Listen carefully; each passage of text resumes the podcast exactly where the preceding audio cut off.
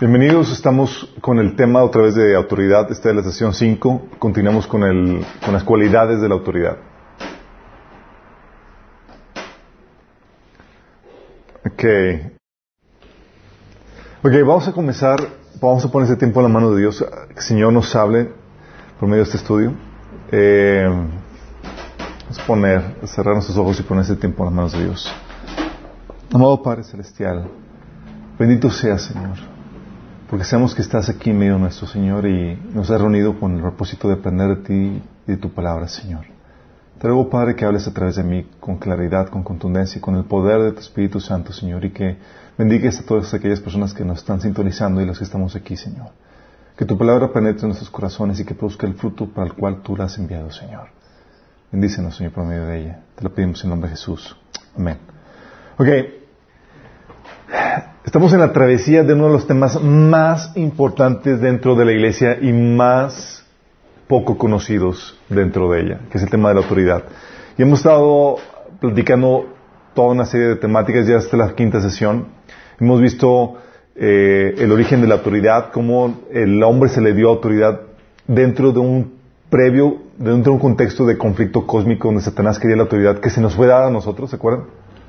Y por eso lo hecho de que se nos dio esa autoridad, ya nos metimos en, en un objeto de odio por parte del enemigo, aparte que teníamos la, imagen de Cristo, de Dios. Vimos qué onda con la fuente de la autoridad, cómo se manifiesta la autoridad, las cuatro formas en que se manifiesta la autoridad. Hemos visto que también hay dos tipos de autoridad, la de reyes y la, la de sacerdotes. Vimos qué onda con la definición de autoridad dada al hombre, ¿se acuerdan? Que es el dominio de los recursos de la tierra para ofrecer, realizar servicios o productos para eh, beneficio del hombre, por amor a Dios y por amor al, al, hombre. Habíamos comentado eso. También vimos las cualidades de la autoridad. Habíamos com eh, comentado que conllevaba... Limitada. Uh, uh, que es limitada. Nos habíamos quedado en esto último. Habíamos quedado que conlleva poder, sí, o lo que la Biblia también llama gracia, y, o, el respaldo de Dios. Habíamos comentado que es limitada a un número de, limitado de funciones, a un grupo de personas, a un territorio definido, a un código moral, a un tiempo, que aplica cosas que todo, eh, y eso aplica, habíamos comentado, a, eh, a todo la creación, ¿sí? Incluso a cosas. ¿Se acuerdan cuál era la definición de autoridad para las cosas? A ver, por 10 puntos. La definición de autoridad para las cosas habíamos comentado que es eh, la, uh, los diferentes elementos o, o, cosas de la creación, cuando hablamos de que tienen autoridad, es que tienen el poder para manifestar su naturaleza, su potencial en algún área, en algún eh, espacio dentro de la creación. ¿sí? Entonces habíamos comentado, por ejemplo, que cuando se le daba o permites que cosas manifiesten su poder o su naturaleza en, el lugar o el espacio equivocado, estás cometiendo injusticia. Sí, habíamos comentado, por ejemplo, de cuando manifiestas una, eh, un enojo eh, de forma equivocada. Han, han, hecho, han escuchado el comentario de que, oye, es que te estás enojando injustamente. ¿No? Bueno, ya lo escucharon. ¿A qué me refiero con esto? Te refiero que la razón y la causa por la cual estás expresando este enojo está equivocado. No es para esta situación o esta circunstancia. Y por eso la Biblia llama a la ira de Dios como la, eh, la justa ira de Dios, porque Él está manifestando por las causas y razones correctas. Y eso aplica para cualquier cosa, cualquier actividad, cualquier elemento de, dentro de la creación. Por ejemplo, la actividad sexual, ¿es, algún, es pecado? Si la colocas en el lugar y en el espacio equivocado, sí. Sí. Acuérdense que la Biblia enseña que la, eh, todo está re, re, reglamentado dentro de la, todo está normado dentro de la creación. Y cuando permites que la actividad, por ejemplo, sexual, salga fuera del matrimonio, o aún incluso dentro del matrimonio, se lleva a cabo en, lugares inapropiados, estás fallando con eso. ¿sí? Estás dándole un lugar o estás dando la autoridad a una actividad en un tiempo y un espacio que no le corresponde. Y eso hace que se vuelva mal. ¿Sale? Entonces habíamos comentado que la justicia tiene que ver con entender el orden de las cosas y ese orden tiene que ver con asignar la autoridad a los elementos y a las cosas y a las personas en el lugar correcto. ¿sí? En el espacio correcto. De hecho, mmm, mmm, mmm, déjame Es que lo puse muy bonito aquí cuando lo escribí. Eh, dice, habíamos comentado, habíamos concluido que si no disiernes dónde y cuándo se debe de manifestar la debida autoridad de cada persona y elemento de la creación, te conviertes en un agente del reino de las tinieblas. ¿Se acuerdan? ¿Por qué? Porque el saber cuándo asignarle autoridad a cada persona y a cada elemento es entender el orden de Dios, lo cual es básico para el reino, eh, para, establecer el reino de Dios, para manifestar la luz de Dios. ¿sí? Y también habíamos comentado que cuando habíamos dicho que, estaba limitada la autoridad, ¿se acuerdan que también habíamos comentado que la autoridad no se, no se debe extender más allá de las funciones, pero tampoco se debe eh, ¿Qué palabra hemos utilizado? No se debe menoscabar la autoridad. ¿Se acuerdan de eso? ¿A qué nos referíamos con eso? Que no se debe menoscabar. Haciendo este repaso rápido. ¿Nadie se acuerda?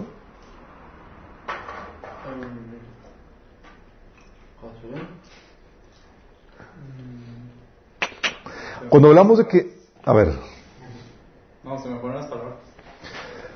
Cuando hablamos de que no se debe menoscabar, estamos hablando de que cuando estás en una posición de autoridad y tienes tú la responsabilidad de poner orden, si tú estás, tú, y no dejas o no pones ese orden, estás menoscabando tu autoridad, no estás ejerciéndola para, de acuerdo a tus funciones, estás menoscabando, no estás ejerciendo una buena función. Habíamos comentado el caso de Eli, ¿se acuerdan? Que él tenía la autoridad para, para despedir a sus hijos del mal servicio que estaban realizando dentro del templo, pero nunca lo hizo, nada más hizo, ah, hijitos, pórtense bien, y ya. Sí y no estaba haciendo buen uso. Sí. Menoscabar de la autoridad, quiero aclarar esto porque eh, me dieron unos comentarios, una retroalimentación la vez pasada. Eh, quiero aclarar que una cosa es menoscabar la autoridad y otra cosa es sufrir la ofensa. Son dos cosas diferentes y las dos incluye, eh, tiene que ver con una, un menoscabo de la autoridad, las dos. ¿sí? Déjame aclararte cuál es la diferencia de entre, este, entre estas dos. Menoscabar la autoridad, cuando, cuando se menoscaba la autoridad está mal. Y eso sucede cuando estás puesto como autoridad, ya sea en la familia, en el trabajo, en cualquier otra institución, y gente se revela o se porta mal y no pones el orden. ¿Sí me explico? En otras palabras, es no poner orden entre las personas y recursos que están bajo tu autoridad y que tú tienes la responsabilidad de poner en orden. ¿Vamos?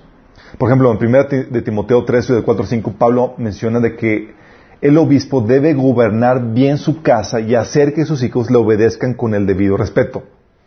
Porque el que no sabe gobernar su propia familia, ¿cómo podrá cuidar de la iglesia de Dios? Si te das cuenta cómo le está diciendo, está poniendo como condicionante para el obispo que no menoscabe su autoridad, que sepa cómo ejercerla dentro de la familia, como una condicionante para que la pueda ejercer dentro de la iglesia. ¿Vamos? Ok. Sufrir la ofensa, cedes tus derechos tu derecho a un buen trato, al respeto, a la integridad física, a tu propiedad, y sufres sin vengarte el, abuso que alguien te realiza eh, o que alguien quiere hacerte daño, porque estás buscando su salvación y confiando en la justicia de Dios. Ah, y aquí el opresor, tú ves ejemplos en la Biblia, puede ser alguien bajo tu autoridad como Absalón y David, ¿se acuerdan? Que Absalón se rebeló contra su padre David. O el caso como, eh, o puede ser una, puede ser una autoridad eh, establecida como el Imperio Romano cuando perseguía a los cristianos y como otras autoridades del gobierno persiguen a cristianos. O puede ser tu, tu prójimo, como fue Judas y los fariseos que se rebelaron o se levantaron contra Jesús. Sí. Pero en este caso, cuando sufre la autoridad, la Biblia te enseña que es un deber como cristiano. Mateo 5 del 11 al 12 dice, Dichosos serán ustedes cuando por mi causa la gente los insulte, los persiga y levante contra ustedes toda clase de calumnias. Alégrense y llénense de jubilo porque les espera una gran recompensa en el cielo. Así también persiguieron a los profetas que los, que los a ustedes. ¿Sí? Eh, o el Mateo 5, 38, 42 que dice, han oído que la ley dice que el, eh, que el castigo debe ser acorde a la gravedad del daño, ojo por ojo y diente por diente. Pero yo digo, no resistas a la persona mala. Si alguien te da una bofetada en la mejilla derecha, ofrécele también la mejilla, la otra mejilla. Si te demanda, te, demandan ante el tribunal y te quitan la camisa, dales también tu abrigo. Aquí está hablando de sufrir la ofensa. ¿Sabes que están abusando de mí? Ok, yo voy un paso extra, sí. Si un soldado te exige que lleves su equipo por un kilómetro, llévalo dos. Dales a los que te piden y no les dé la espalda, espalda a quien te pida prestado. Y esto se reitera en, Romanos 12, del 17 al 21, cuando dice, no paguen a nadie mal por mal. Procuren hacer el bien delante de todos. Si, si es posible, en cuanto dependa de ustedes, vivan en paz con todos. No tomen venganza, hermanos míos, sino dejen el castigo en las manos de Dios. Porque escrito está, mi es la venganza, yo pagaré, dice el Señor. Antes bien, si tu enemigo tiene hambre, dale de comer. Si tiene sed, dale de beber. Sí, te está hablando de no te vengues, no tomes justicia en, es- en eso, sino dale, eh, dale espacio para que Dios haga eso. Y te menciona también en Hebreos cómo los cristianos sufrían la ofensa. Sí. Hebreos 10, 32 al 34 dice, recuerden aquellos días pasados cuando ustedes, después de haber sido iluminados, sostuvieron una dura lucha y soportaron mucho sufrimiento. Unas veces se vieron expuestos públicamente al insulto y a la persecución, otras veces se solidarizaron con los que eran tratados de igual manera. También se compadecieron de los encarcelados y a, caos- y a ustedes les confiscaron sus bienes. Los aceptaron con alegría, conscientes de que tenían un patrimonio mejor y más permanente. ¿Sí te das cuenta? Ellos tenían derecho a buen trato, pero están sufriendo un maltrato. Tenían derecho a su propiedad privada, pero estaban sufriendo el, el despojo. Y, y les están, están alabando este tipo de comportamiento. Por cierto, ¿ya compartieron el enlace al grupo de martes y demás? Ok, lo estaban esperando. ¿Qué es lo que sucede? Menoscabar la autoridad es la rendición de tu responsabilidad para vergüenza de Cristo. Tú estás como responsable, pero no estás ejerciéndola.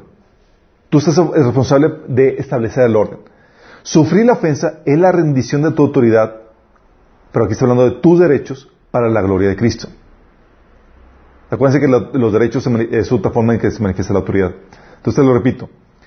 Ah, menoscabar tu autoridad es la rendición de, eh, tu autoridad es la rendición de autoridad, es decir, de tus responsabilidades para la vergüenza de Cristo. Sufrir la ofensa es la rendición de tu autoridad, es decir, tus derechos para la gloria de Cristo. Menoscabar la autoridad, chicos, es ejercer una mala mayordomía. Sufrir la ofensa es mostrar un buen cristianismo. ¿Vamos? Ejemplo uno. Oye, mi hijo pequeño me falta respeto y no lo disciplino, sino que sufro la ofensa. ¿Estoy bien? No, ¿por qué no? La Biblia dice que debo sufrir la ofensa, que si me insultan, que me... ¿Por qué no? Porque estoy menoscabando la autoridad. Yo tengo la responsabilidad de educarlo y corregirlo. ¿Estamos conscientes? Ejemplo dos. Uno de mis vendedores de la empresa donde trabajo eh, está robando y no lo despido. ¿Sí? ¿Eso estoy dici- obrando bien? No, porque estoy menoscabando la autoridad. Pues tengo la responsabilidad de poner orden entre mis empleados. ¿Vamos? Ejemplo 3. Un hijo mayor, pudiendo y sabiendo que, eh, que lo necesito, no me apoya económicamente. Un hijo ya mayor independiente. ¿Puedo hacer algo? No, sufro la ofensa. Sí. Digo, puedo exhortarlo y demás. No quiere, sufro la ofensa. Sí. Sin antes, o sea, sufro la ofensa sin no sin antes exhortarlo y llevarlo el proceso que te, lleva, que, que te enseña Mateo 18. Ejemplo 4. El gobierno no te, qui- te quita tus libertades y te persigue por predicar a Cristo. Eh, ¿Qué es lo que haces? ¿Tratas de poner orden? ¿Planeas asesinar al gobernador? Sufre la ofensa, ¿sí? Eh, o ejemplo, otro ejemplo, mi esposo me insulta y me hiere con sus palabras. Me vengo y pongo orden. Sí. No, sino que sufre la ofensa por amor a Cristo, ¿sí? Y aún te gozas en ello. Y eso es la diferencia, chicos. Sufrir la ofensa no solo, eh, solo se da cuando no estás puesto como la autoridad responsable de poner el orden, sino que es alguien más sino, o sea, depende de alguien más el que establezca el orden. O cuando tienes la autoridad, pero no el poder para ejercerla. O sea, tienes un derecho. Oye, tengo un derecho a un buen trato, pero mi hijo mayor no me da un buen trato. Sí. Pero ya no tienes el poder para disciplinarlo, educarlo. ¿Vamos? Entonces, esa es la diferencia. Quiero aclararla porque eh, no quiero que, que, confundan de que, ah, es que no puedo menoscabar mi autoridad y voy a defender mis derechos. No, la Biblia te enseña a que hay una parte donde se nos enseña a doblegar o rendir nuestros derechos por causa de Cristo. ¿Vamos? Sí, entregar la causa a Dios y orar por nuestros enemigos. Ok, quería, no quería cerrar lo anterior sin eso. Ahora quiero continuamos con el tema de la autoridad, habíamos comentado, y seguimos con las cualidades. Otra cualidad que tiene la autoridad, chicos, aparte de que es limitada, es que es transferible. Si sabes que se puede transferir la autoridad. ¿Cómo se les ocurre que puedes transferirse la autoridad?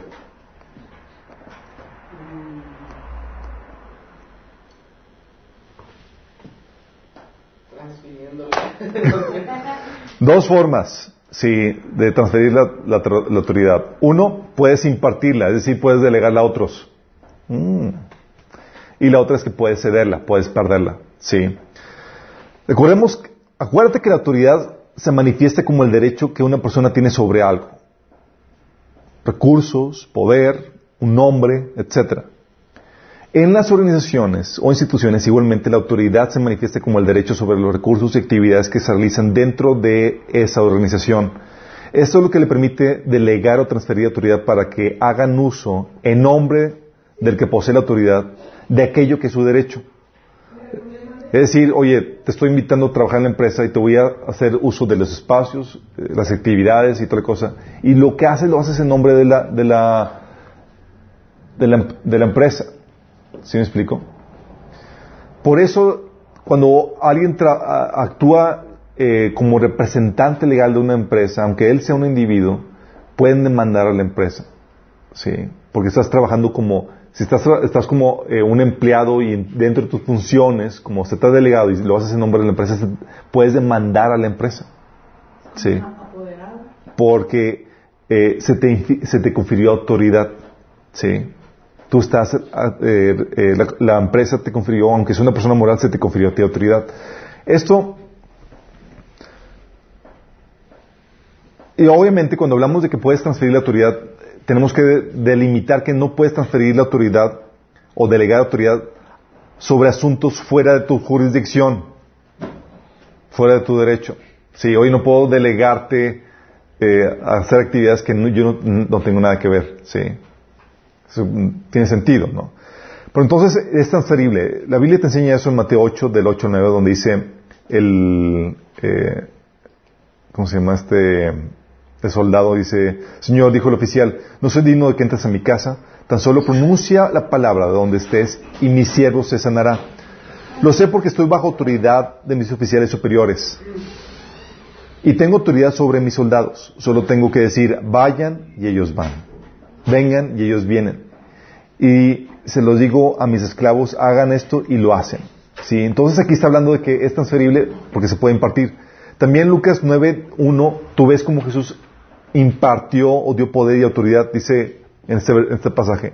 Habiendo reunido a sus doce discípulos, les dio poder y autoridad sobre todos los demonios para sanar enfermedades. Sí. Estás, está hablando que se, se estaba transfiriendo autoridad. Sí. O en Mateo 28, de lo- 18 al 19, donde Jesús nos da la, la gran comisión, dice, Jesús se acercó y dijo a sus discípulos, se me ha dado toda autoridad en el cielo y en la tierra, por lo tanto, vayan y hagan discípulos a todas las naciones, bautizándolos en el nombre del Padre, del Hijo y del Espíritu Santo. Sí. Ah, obviamente, cuando hablamos de, de, eh, de transferir, de, ah, eh, eh, de que la autoridad se delega, aquí te mencionan en Hechos capítulo 15 un caso donde una persona estaba ejerciendo autoridad sin ser delegada. La muchacha. No. Hechos capítulo 15.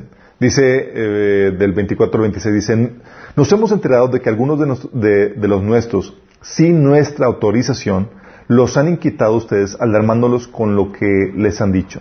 Así que de común acuerdo hemos decidido escoger a algunos hombres y enviarlos a ustedes con nuestros queridos hermanos Pablo y Bernabé, quienes han arriesgado su vida por el nombre de nuestro Señor Jesucristo. Por tanto, les enviamos a Judas y a Silas para que les confirmen personalmente lo que les escribimos. Aquí está hablando de que personas habían salido de entre ellos sin autorización y estaban enseñando cosas que no se les había da- dado permiso. ¿sí? Um, esta autoridad transferible, tú, tú la ves de que Pablo tenía autoridad como apóstol, sí, pero él también transfería autoridad a demás personas. En Tito 1.5 ves esto, dice, le dice a Pablo Tito, te dejé en Creta para que pusieras en orden lo que quedaba por hacer y en cada pueblo nombraras ancianos de la iglesia de acuerdo con las instrucciones que te di. Sí. De hecho, Pablo y Bernabé, que eran apóstoles, nombraban ancianos. ¿Sí?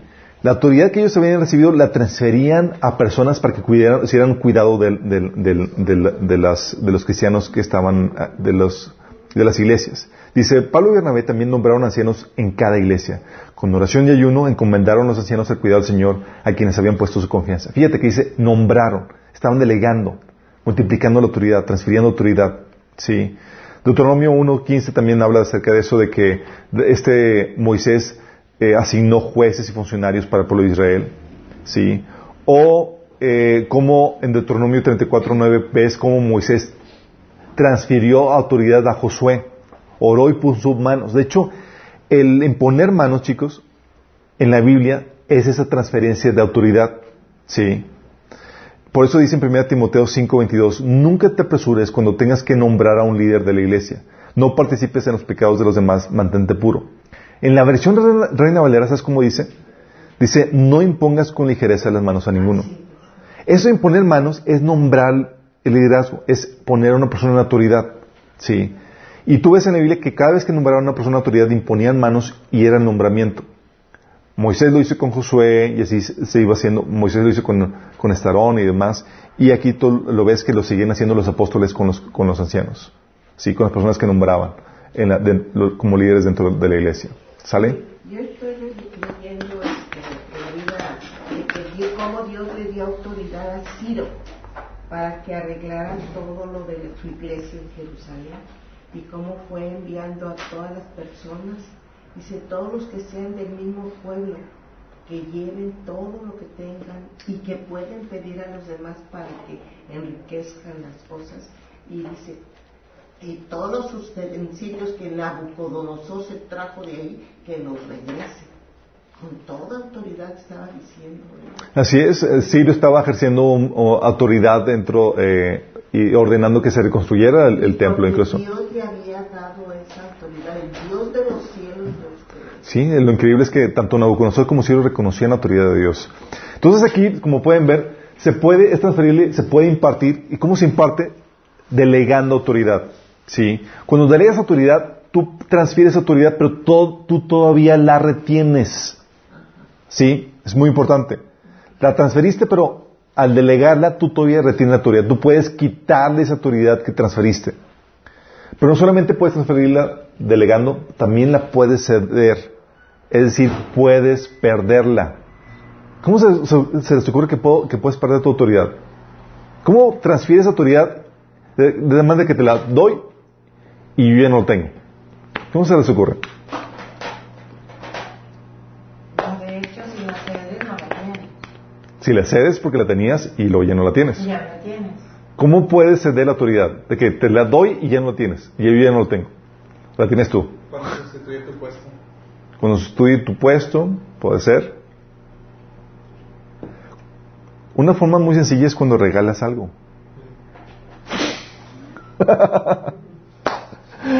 Porque tenías tu autoridad sobre un territorio, un carro, lo que regalas algo, ya no tienes autoridad sobre eso y ahora alguien más tiene autoridad, tiene sentido, ¿no? ¿Sí? ¿Make sense? Sí, le cedes. Génesis 12:15, por ejemplo, habla de cómo Faraón dio a Abraham eh, toda clase de regalos, ovejas, cabras, ganado, asnos, asnas, un montón de cosas. Cuando regalas, ya no tienes autoridad sobre eso que regalas. No es como que Faraón podía reclamarle, oye Abraham, ¿te acuerdas de que yo te regalé? Sí, porque ya perdió autoridad sobre eso, es, de- es regalado. Es muy importante eso porque hay gente que regala y todavía quiere ejercer autoridad. Entonces, no, ya la perdiste. Sí, muy importante eso. Podemos ahondar sobre eso. Lo mismo pasa con Abimelech, sí, donde dice que le regaló a Abraham, o sea, a Abraham le regalaban mucha gente cosas, sí. Le daban, y al regalarle cosas, le regaló esclavos, esclavas, eh, él estaba obteniendo autoridad de parte de Abimelech, sí. Esos esclavos sobre los cuales eran, eh, sobre, sobre los cuales Abimelech ejercía autoridad, ya no tenía autoridad Abimelech a ninguna sobre ellos. Ahora la autoridad le pertenecía a Abraham. Sí. Eh, tú puedes ver lo mismo cuando Abraham regaló joyas y objetos de valor a Rebeca y a su familia. Eh, todos los casos de, regalos que ves en la Biblia es esa transferencia de autoridad. Entonces cuando alguien te regala algo, piensa en eso. ¿Se acuerdan cómo la autoridad se manifestaba como una bendición? ¿Se acuerdan de eso? La autoridad se manifiesta como una bendición y cuando tú quieres bendecir algo a alguien, regalas algo. Es decir, le das autoridad sobre algo que, sobre lo que, sobre algo que antes no tenía. ¿Vamos? ¿Tiene sentido? Sí. Y eso lo, los chavos y los jóvenes y los niños lo, lo tienen así muy claro porque ven uno, un, su videojuego favorito y demás y quieren tener autoridad sobre ello. y van con su papá, papá, cómprame eso, están viendo, dame autoridad sobre eso. sí. Están queriendo tener autoridad. Y cuando se lo dan, obviamente ya ejercen autoridad sobre eso, obviamente, sí. Y ante esto tienes que entender esto, lo que habíamos comentado. Es pecado tratar de ejercer autoridad sobre algo que ya regalaste. ¿Por qué? Porque estás excediendo tu autoridad sobre algo que ya no te pertenece. Acuérdense que parte del orden de Dios es reconocer los límites de tu autoridad. Entonces, cuando tratas de ejercer autoridad sobre algo que ya perdiste tu autoridad sobre, ya no, legalmente ya no te pertenece, estás abusando de la autoridad y te estás convirtiendo en un agente del enemigo. Porque acuérdense que como parte elemental de, construir el desorden y el caos y el reino de las tinieblas del enemigo es, va a llevarte a hacer dos cosas. Te va a llevar a exceder tu autoridad o a menoscabar tu autoridad. Entonces, cuando tú excedes, te, conviertes en un, en un agente del reino de las tinieblas. Entonces, cuando tú regalas algo y todavía quieres ejercer autoridad o decir qué onda con eso, eh, estás abusando de tu autoridad. Estás abusando, estás tratando de ejercer autoridad sobre algo que, sobre el cual ya no lo tienes. Oye, dices, oye, quiero, pero es que quiero regalárselo, pero que decirle cómo lo, utilice. Mejor crea un contrato si quieres ejercer un control en cuanto al uso de algo que otorgas. Sí, ponle las reglas del juego. Oye, te lo, te lo doy siempre y cuando te, te, acates este contrato, a estas condiciones de uso. Y al momento de aceptarlo, te, te eh, acatas a esas condiciones. Es lo que tú y yo hacemos siempre que le damos a aceptar a todas las aplicaciones y demás que bajas a tu celular. Sí, en tu computadora. Estás accediendo a las condiciones de servicio de aquello que estás comprando, de aquello que estás adquiriendo de uso. Exactamente. ¿Sí? Entonces, oye, quiero regalarlo y quiero decirle cómo lo utilice. Hazme un contrato, condiciones de uso. ¿Sí? Si quieres, debe tener control de eso. Pero si no hay ninguna condición de uso, no, ya una vez regalado, es demasiado tarde para que les impongas. Ah, pero si me a decirte. quiero que lo, que lo hagas así, que no... pasa muy a menudo en los matrimonios? Matrimonios, familias, amistades, ¿sí? Donde sea. ¿Sí? ¿Que ¿A alguien les ha pasado que te regalan algo y luego te lo tratan de decir, oye, pero siempre no, o, ¿dónde está aquello cosa que te regalé? Oye, pues yo o, ¿no les pasa que le regalan algo y luego se te ocurre tú regalarlo? y, oh, sí, pero pues ya era tuyo. Una vez tuyo, tú puedes hacer con ello lo que tú quieras. ¿Sí? Obviamente por cuestiones de, de diplomacia y mantener la paz familiar o eh, entre amistades, te sometes a ciertas reglas implícitas, pero no es algo que tengas que hacer, ¿sí? Otra forma en que la, autoridad se pierde. Ah, obviamente. Otra forma en que la autoridad se pierde es no solamente cuando regalas algo, cuando vendes algo. Tiene sentido, ¿no? Sí. ¿Qué pasa cuando vendes algo? Pues obviamente sucede lo mismo, más que hay una transacción y un dinero de, intercambio. Por ejemplo, en Génesis 23, del 16 al 20, habla de una transferencia, un, eh, una compraventa que se realizó entre eh, Abraham y este y Efrón. ¿sí? Dice, Abraham se puso de acuerdo con Efrón en presencia de los hititas, le pagó lo convenido, 400 monedas de plata, monedas moneda corriente entre los comerciantes. Así fue como el campo de Efrón, que estaba en Macpela, cerca de Mambre, pasó a ser propiedad de Abraham junto con la cueva y todos los árboles que estaban dentro de los límites del campo. Fíjate, dice que pasó a ser propiedad de quién? De Abraham. ¿De quién era? De Efrón. Sí. La transacción se hizo en presencia de los hititas y de los que pasaban por la puerta de la, ciudad. Luego Abraham sepultó a su esposa Sara en la cueva del campo de Macpela, que está cerca de Mambre, es decir, en Hebrón, en la tierra de Canaán. De esta manera, el campo y la cueva que estaba en él dejó de ser de los hititas y pasó a ser propiedad de Abraham para sepultura. Fíjate cómo se está hablando de una transferencia de autoridad. Ya no son los hititas los que, están, los que tienen autoridad sobre eso, ahora es Abraham. Abraham. ¿Tiene sentido? Sí, Y le sirvió para toda la familia. ¿no? exactamente. Entonces, eso también lo ves en el caso de Hechos 5 del 36 al 4, cuando Ananías vende el campo y da de su propio, eh, eh, de sus recursos a, a la iglesia, obviamente por mentiroso cayó muerto, pero también lo ves en Levíticos 25 del 39 al 46 y puedes tener muchos otros casos más, sí. Ah, ¿De qué otra forma se puede ceder la autoridad? ¿De qué otra manera se puede perder? Una cosa es regalando, otra forma es vendiendo y la otra es la quitan. cuando te la quitan, Te la roban. cuando te la roban, o una cosa es cuando te la roban. Bueno, eh, eh, la verdad no estás teniendo autoridad, eh, legítimamente no tiene autoridad sobre ello. Sí. De hecho, a un ladrón cuando, le- cuando se, se topa con lo robado se lo puedes quitar sin ningún problema. Sí, legalmente ni nada. El que te la dio, te la quita. Está, Ah, sí, no, no, pero o sea, es- es pecado. ¿alguien tiene autoridad sobre tu autoridad o no se puede eso? si alguien te la, si alguien te dio algo y te lo quita, está cometiendo pecado. Sí. Eh, nada más déjame aclararle que los hijos menores de edad o, todavía bajo la mantención de sus papás están, ahí aplican condiciones, aplican, como dice, eh, excepciones, en el sentido de que los papás tienen autoridad para quitar, poner, eh, otorgar cosas, eh, eh, ceder exactamente a los hijos. Hablando de una persona que despoja a otra. ¿Podría ser? Podría ser. Pero ¿sabes cómo otra se puede ceder la autoridad? Cuando te sometes voluntariamente a alguien. Sí, cuando te es- vuelves esclavo de alguien. lo que hizo Dice 1 Corintios 7:23, fíjate lo que dice. Ustedes fueron comprados por precio. No se vuelvan esclavos de nadie. Te está diciendo, no cedas tu autoridad. Y hablando de autoridad, tus derechos, tu libertad, tu, eh, eh, eh, sí, tu autoridad, sí. Ah, fíjate cómo, cómo era la reacción de, de- Pablo ante cristianos que querían someter a otros cristianos. Fíjate la actitud. En Gálatas 2 del 4 al 5 habla acerca de eso. Dice Pablo, el problema era que algunos falsos hermanos se habían infiltrado entre nosotros para coartar la libertad que tenemos en Cristo, en Cristo Jesús, a fin de esclavizarnos.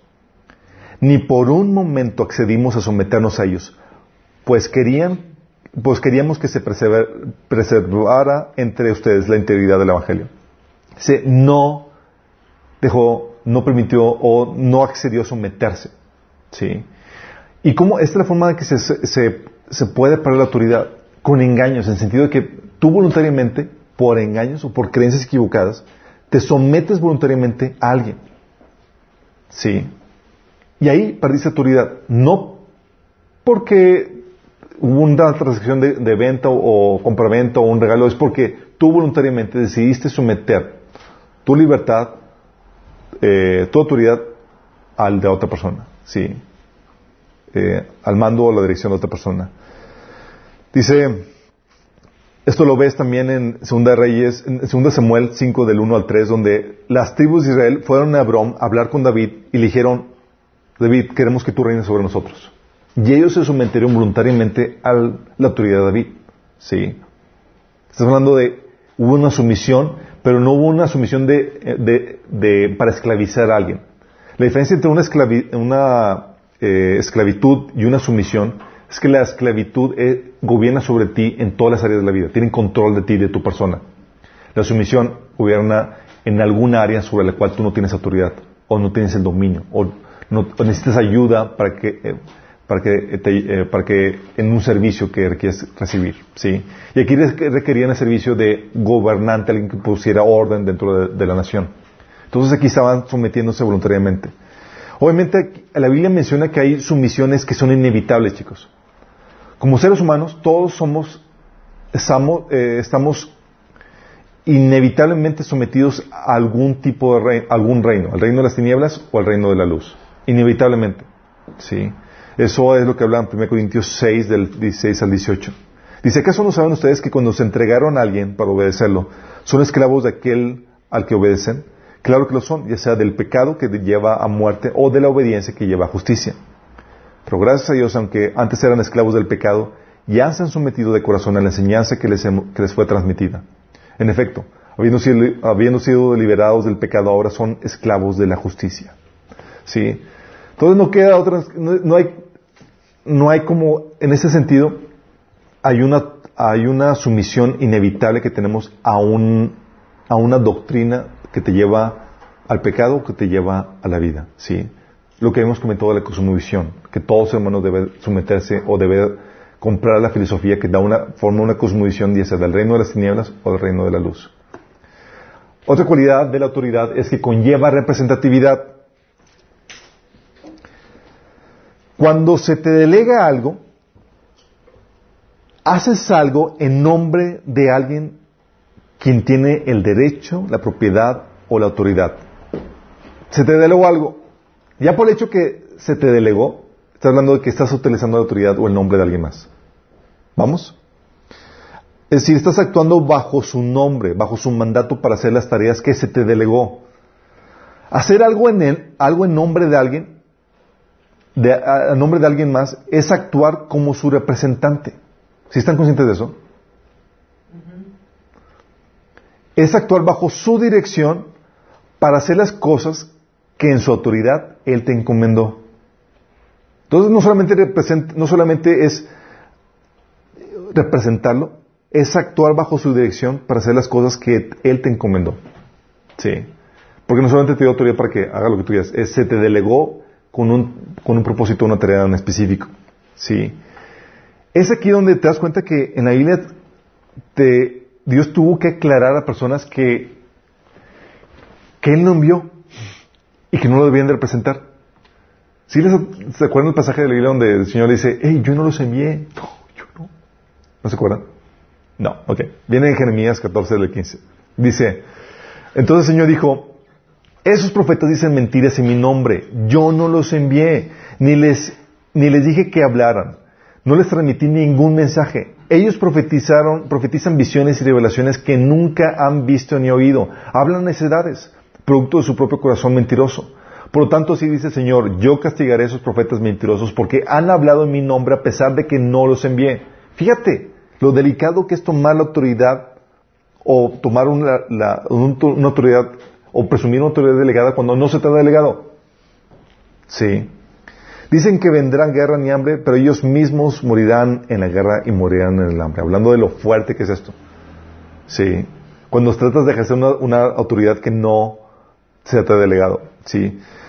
Deuteronomio 10.8 habla de esta, de esta autoridad delegada que conlleva la representación del Señor, que dice, en aquel tiempo apartó Jehová a la tribu de Leví para que llevase el arca del pacto de Jehová, para que estuviese delante de Jehová para servirle y para bendecir en su nombre hasta hoy. Bendecir en su nombre. Está hablando de que en representación de Dios, como si fuera Dios, ellos van a estar, van a llevar o van a proferir la, bendición. ¿Sí me explico? Exactamente, está delegada y conlleva la, la representación. Por eso habla de en mi nombre. ¿sí? Ah, Lucas 24, del 46 al 47 también es otro caso. Dice, eso es lo que está escrito, eh, eh, les explicó Jesús, que Cristo padecería y resucitaría al tercer día y en su nombre se predicaría el arrepentimiento y el perdón de pecados a todas las naciones, comenzando por Jerusalén. ¿Qué está, diciendo esto? Dice que como representante de Él, como algo delegado, como si fueras tú Él, se predicaría el, predicaríamos el arrepentimiento y el perdón de pecados a todas las naciones, comenzando por Jerusalén. Eh, pues, sí. Y esto mismo es lo que decía el soldado este, ¿cómo se llama? Ryan. Soldado Ryan. Centurión. Centurión, gracias. Sí. Dice Mateo 8, 9, porque yo también soy hombre bajo autoridad y tengo bajo mis órdenes a soldados. Y digo, este va y va, y otro ven y viene. Y mi siervo hace esto y lo hace. Sí. Si estás consciente de lo que estamos hablando, está hablando que cuando el Señor te dice, pide algo en mi nombre, o cuando hagas algo en el nombre de Jesús, si estás consciente de lo que va implicando? Cuando haces algo en el nombre de Jesús, estás hablando de que recibes autoridad en su nombre para hacer las cosas que Él te encomendó, no para hacer cualquier cosa, como si Él lo hiciera a través de ti. ¿Vamos? Porque es, porque la autoridad se delega para llevar a cabo varios propósitos y para hacer bajo la directriz de aquel que se te delegó. Sí. Hacer algo que no se te, que no se te delegó como cristiano conlleva una mala representatividad. Y como nosotros como cristianos usamos, tenemos el nombre de Cristo bajo nosotros, bajo eh, sobre nosotros. Por eso dice que dice en, en Colosenses 3:17, y todo lo que hagas de palabra o de hecho, hacerlo en el Nombre de del Señor Jesús. Es decir, como si Jesús lo estuviera haciendo a través de ti. Es decir, no puede hacer cosas que Jesús no haría. Porque si estás haciendo cosas, lo estás mal representando. Jesús no te delegó eso, ni dijo que lo hicieras de esa forma. Por eso es tan importante conocer la voluntad de Cristo. Porque si no conoces la autoridad de Cristo, no lo puedes representar. No puedes hacer esto. Sí. Otra versión dice, y todo lo que hagan, de palabra o de obra, háganlo en el nombre de Jesús, dando gracias a Dios el Padre por medio de Él. Sí. Entonces tu vida, en las áreas en las que, eh, las, las áreas en las que autoridades no gobiernan, tú gobiernas y eres responsable directamente ante el Señor. ¿Sale? Entonces tienes que, tú tienes, acarreas una representatividad por parte de Dios directa. Pero también hay autoridades, chicos, que varias funciones que son autoridades delegadas directamente por Dios. Por ejemplo, la de esposo o la de padre. ¿Qué autoridad está puesta sobre el esposo y el padre? Dios. Es una autoridad delegada directamente sobre, de, Dios. Es decir, no tiene cobertura espiritual, como se le llama. ¿Sí me explico? Terrenal. Terrenal. Así es. Dice, Cristo es la cabeza de todo varón y el varón es la cabeza de la mujer. Sí. Está hablando de quién es la autoridad del varón en la familia. Es Cristo directamente, no el pastor, no el presidente, no nadie. Y entonces, no necesito cobertura espiritual para armar una familia. No, no necesitas eso. ¿Sí? Si el pastor no te bendice, no hay problema. Claro. ¿Vamos? ¿Qué otra autoridad? La del apóstol. Sí. Eh, dice, por ejemplo, eh, eh, Pablo dice, dice en 1 Corintios 1.1, Pablo, llamado a ser apóstol de Jesucristo por la voluntad de Dios,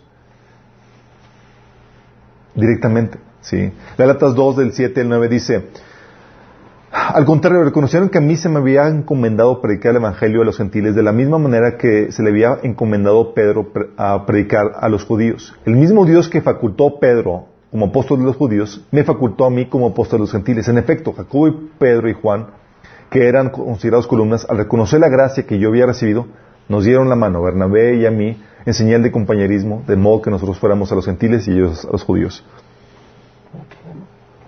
Dice, eh, lo mismo eh, lo reitera en Romanos 1.5, dice, por medio de él, de Cristo, y en honor a su nombre, recibimos el don apostólico para persuadir a todas las naciones que obedezcan a la fe.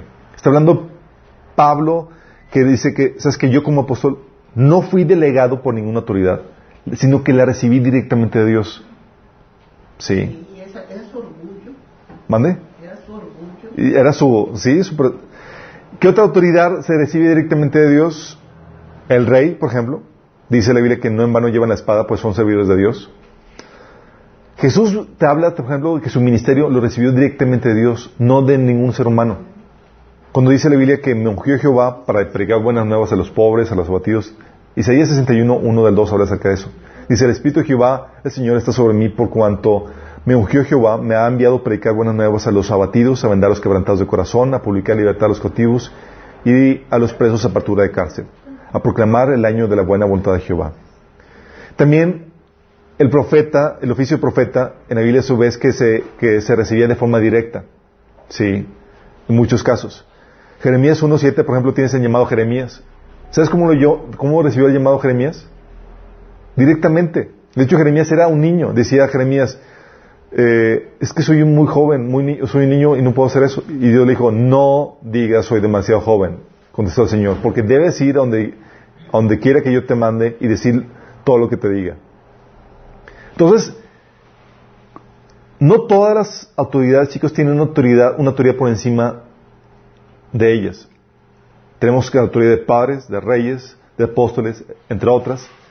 La autoridad que tienen por encima de ellas es directamente Dios. Y en las áreas en las que nadie gobierna tu vida, porque cuando vas a una escuela estás bajo la autoridad de los maestros, cuando vas a tu trabajo estás bajo la autoridad de tu jefe, pero en las áreas de la escuela, en el área de, de trabajo, en las áreas donde no hay ninguna autoridad puesta sobre tu vida, en esas áreas, ¿sabes quién está puesta como autoridad? Tú. Tú eres la autoridad directa a quien va a tener que rendirle cuentas al Señor. ¿Vamos? Es lo que le llama la Biblia que eres, es la libertad que gozamos, donde no hay nadie puesto sobre nosotros y a quien le rendimos cuentas directamente es a Dios. Como en los sentimientos y los pensamientos. Sentimientos, pensamientos, cómo usas tu tiempo, tus recursos, tu dinero, a dónde vas, a dónde vienes, qué haces.